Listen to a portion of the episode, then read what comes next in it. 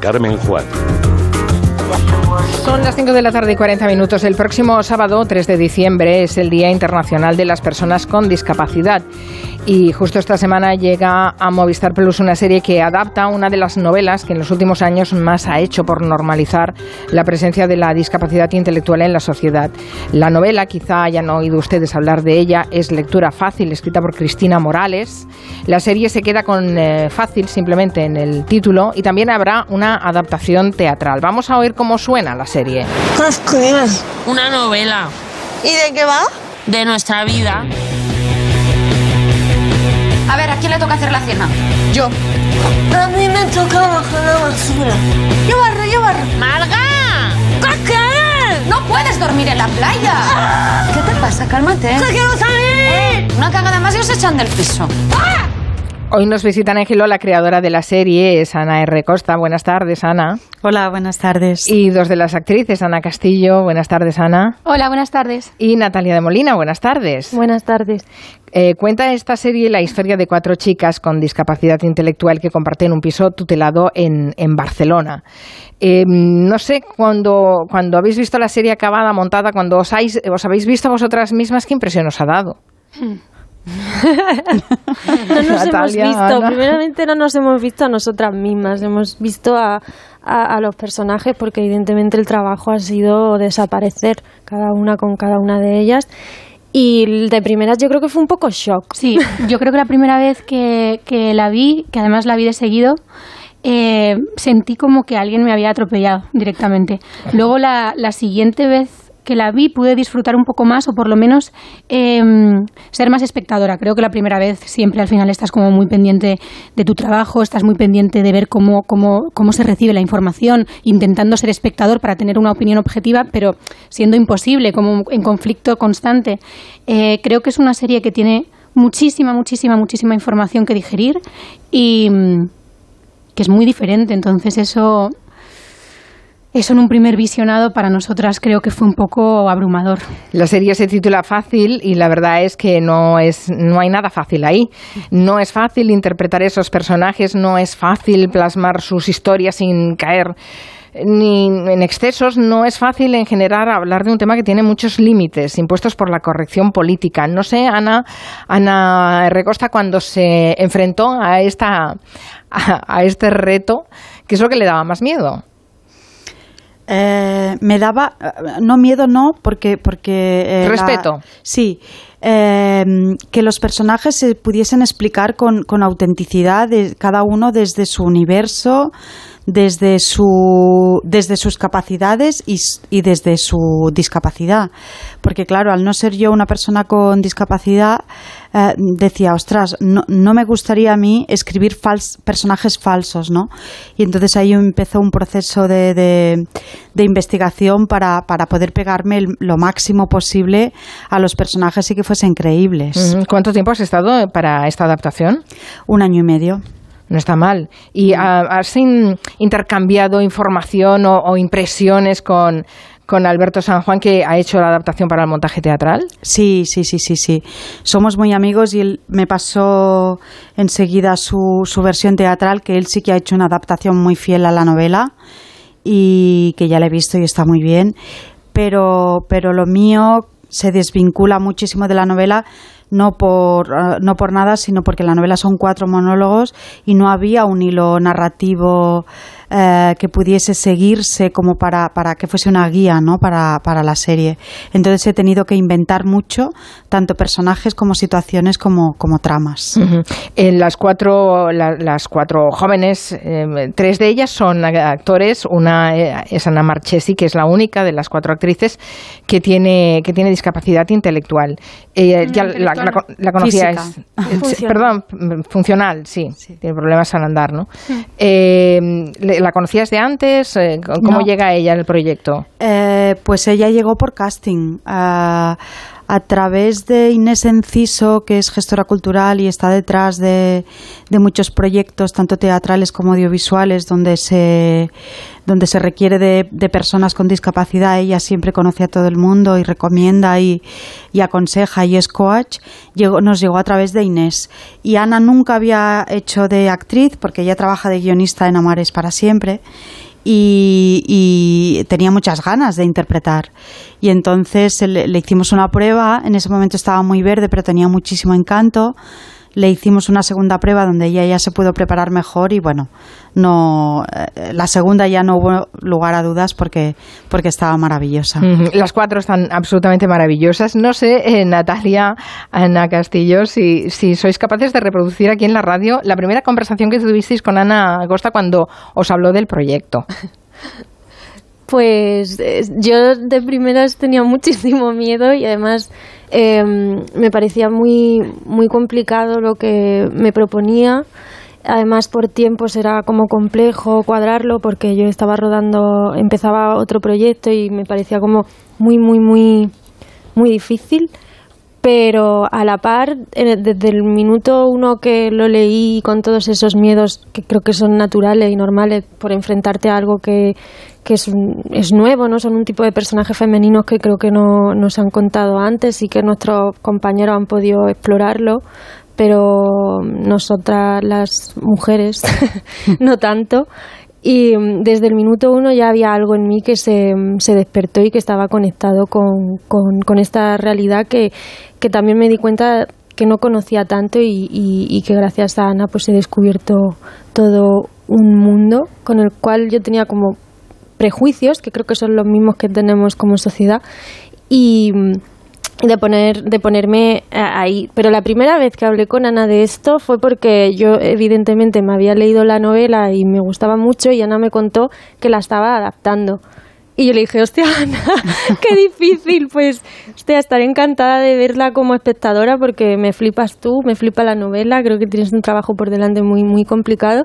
Y lo que no me imaginaba es que a día de hoy pues estaría aquí con ella hablando de, de la serie. Por cierto, que de los personajes, el de Ana Castillo es el que desarrolla una discapacidad intelectual después de un accidente. Hay momentos, eh, se ve en la serie, ¿no? Como, como eh, el personaje recuerda eh, eh, otras circunstancias en las que ya era lo dice lo dice verbalmente dice yo era normal yo era normal no yo antes era normal. Sí exacto. Sí el personaje de Nat tiene una discapacidad intelectual a causa de, un accidente y eso se llama eh, una discapacidad sobrevenida.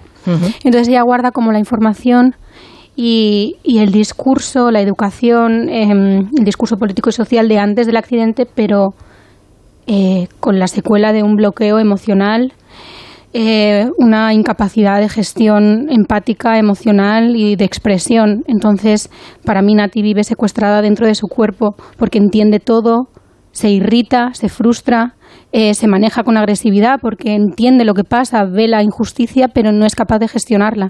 Y, y, salta como, como salta, con, con, eso, como con muy directa, sin pudor, sin filtro, eh, muy clara, pero agresiva también.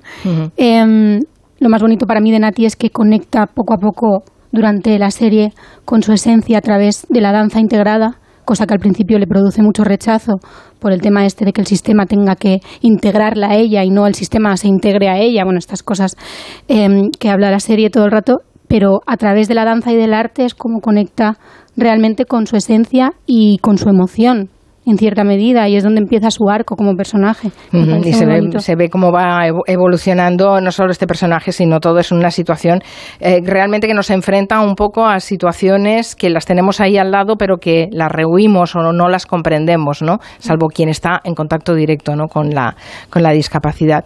Eh, se aprende mucho en esta serie, pero además es que tenemos el lujo de tener sentados en el estudio a dos de las mejores actrices de su generación. David Martos está ahí. Hola, ¿qué tal? Con ganas ya de, de, contarnos cosas, porque estamos hablando de esta serie, pero es que podríamos hablar de, de, esa trayectoria que hay detrás de ellas. Bueno, es que seguro que todo el mundo sabe quiénes son las actrices que se sientan hoy aquí en la mesa, pero un par de pinceladas, por si acaso. Lo que tenemos que decir, para empezar, es que a la espera de lo que pase con los Goya este jueves, que conoceremos las nominaciones, a Ana Castillo le llegó el 24 la alegría de su quinta nominación a los premios Feroz por la película Girasoles Silvestres de Jaime Rosales y relacionada con el campo, con la naturaleza, con eh, todo eso, estuvo también su primera gran película, la que le dio el Goya. Primero fue la serie Doctor Mateo, Promoción Fantasma y tal, pero el espaldarazo profesional le llegó con la película El Olivo. El abuelo se está muriendo. Pero si no, si no se acuerda ni de sus hijos, ¿cómo se va a acordar de un árbol? No me jodas, Alma. Alca, el árbol. Coño, el árbol. Alma, estás muy nerviosa, ¿eh? Escúchame, si me tengo que ir a Düsseldorf andando y arrastrar el olivo de vuelta, lo haré. Iros a tomar por culo, gilipollas. Que A Ana la hemos visto en Amar, en la llamada de los Javis, pero dos de, esos cinco, de esas cinco nominaciones de los Feroz que mencionábamos se convirtieron en premio y las dos en la misma edición, por la película Viaje al cuarto de una madre o por la serie de Ana R. Costa y Paco León, Ar de Madrid. Que yo de verdad que nunca quería hacer nada, nunca quise hacer nada, nunca. Pero es que él me insistía y se apretaba y se refregaba contra mí. Y yo notaba su cosa dura ahí. Y un día, un día dejé que me tocara los pechos. No sabes cómo se puso. Se puso, que que yo. Tendrías, tendrías que ver el estudio, cómo está Carmen, que están riéndose las dos muchísimo. Después llegarían Estoy vivo, Adu, La vida era eso. La carrera de Ana Castillo es tan imparable ya como la de Natalia de Molina. Hace 10 años rodaba su primer gran papel y con ese primer gran papel a las órdenes de David Trueba, el de Vivir es fácil con los ojos cerrados, llegaría su primer Goya. En realidad este viaje luego por los Beatles. Va a conocer a Lennon. Lo tendrá muy protegido. ¿Y qué harías tú con todas las histéricas esas si se quitan hasta la ropa interior y se la tiran en el escenario? Debe ser horrible, ¿no? Salir a cantar y ver a todas esas locas gritando. Es lo que buscan, ¿no? Bueno, yo te aseguro que no es lo que Lennon busca, ¿eh? Bueno, después de aquel trofeo llegó la serie Bajo sospecha, llegó la comedia Cómo sobrevivir a una despedida, pero también su gran papel dramático, ¿no? El que le dio su segundo Goya, el de la Rocío de Techo y Comida. Ahora, si me disculpas, tengo que seguir trabajando. Pero no me puede ayudar. Es que estoy sola con un niño chico. No necesita alguien, no sé, para limpiar la oficina o algo. O conoce usted a alguien que esté buscando a alguien para trabajar. Lo siento mucho. Ahora tiene que irse, por favor. A partir de ahí, Kiki, Los del Túnel, Quien te cantará de Bermud, Elisa y Marcela, Adiós, las niñas, o una de las grandes películas de este año, Un año y una noche, de Isaac y la Cuesta. Entre las dos, componiendo este repaso breve, Carmen, he podido reconstruir el cine español de la última década. Sí, sí, efectivamente, son unos eh, nombres que están ahí brillando eh, con eh, cada trabajo que hacen. Eh, de Ana R. Costa también tenemos que destacar, eh, siempre ha sido co algo, co-creadora, co-guionista. Esta vez te las ves tú sola. Sí, esta vez sí. ¿Y qué tal se trabaja así? Creo que mejor. Se sufre mucho teniendo que convencer a alguien de lo que estás tú convencida y, y ver que ahí hay una resistencia y hay un... em, sí, una resistencia a los cambios, sobre todo a una mirada que, que ahora entiendo que es una mirada femenina sobre una masculina y que, y que como el público no estaba habituado, sobre todo hablo de Art de Madrid, donde donde, mm, donde todos sabéis mm, lo que pasó y, y que eh, llevábamos a medias este proyecto, pero, pero yo luchaba por, por, por una visión muy femenina de los personajes, muy a fondo, desde lo íntimo a lo social. Pero claro, en ese momento todavía no estábamos muy habituados y eso pues siempre hay unos roces que en esta ocasión eh, no, ha sido así y he podido llevarlo más lejos ¿no? y, y con más libertad. Claro, es que eh, hacer algo eh, con una coalición con alguien requiere una negociación permanente sobre las cosas, ¿no? Así eh, estás más libre, pero a la vez eres más responsable.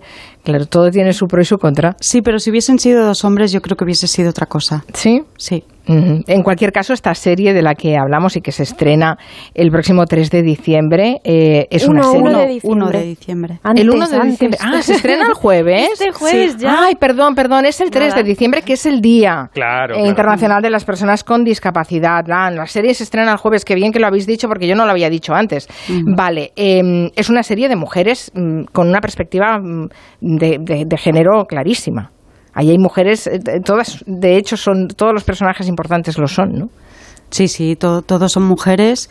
Eh, mujeres. eh, eh, yo, a lo la- después de haber estrenado la serie y haber elaborado un poco, haberla visto como espectadora y haber, mm, y haber hecho- una introspección al revés, he llegado un poco a la conclusión de que, de que en este despertar femenino que hace como tan pocos años que estamos viviendo, hace como cinco años, he sentido un poco que, que, hemos estado como tuteladas un poco las mujeres.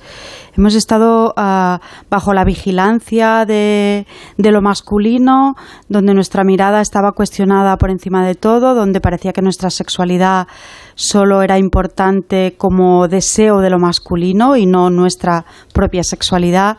Y de todo esto, de todo esto trata fácil. Ellas son mujeres tuteladas uh, por el Estado. Uh, pero que no, que no tienen elección a, casi nada, incluidos sus, sus deseos más íntimos, ¿no? pero ya te digo que, que, analizando un poco la situación casi viene a ser metáfora de lo que hemos vivido todas las mujeres. Mm. Una serie que recomendamos desde aquí, eh, fácil, basado en la novela de Cristina Morales, lectura fácil y con un trabajo impresionante de las actrices. eh, Hoy nos acompañan dos de ellas, pero las cuatro están maravillosas. Ana Castillo, Natalia Molina, que desde luego el trabajo físico que se hace para esos personajes también hay que resaltarlo. ¿eh? Natalia, sobre todo tú, haces un trabajo físico tremendo. Sí, sí, ha sido muy bestia en todos los aspectos, pero sí, eh, físicamente es como lo más, lo más evidente. Uh -huh. Le recomiendo la serie el 1 de diciembre, el jueves, ¿vale? Y así también entendemos todos un poco más de cerca lo que es el mundo de la discapacidad que hablaremos mucho en los próximos días porque, eh, como recordábamos, el sábado, el 3 de diciembre, es el Día Internacional de las Personas con Discapacidad. Gracias a las tres. Gracias, David. Gracias. Gracias. Adiós. Adiós.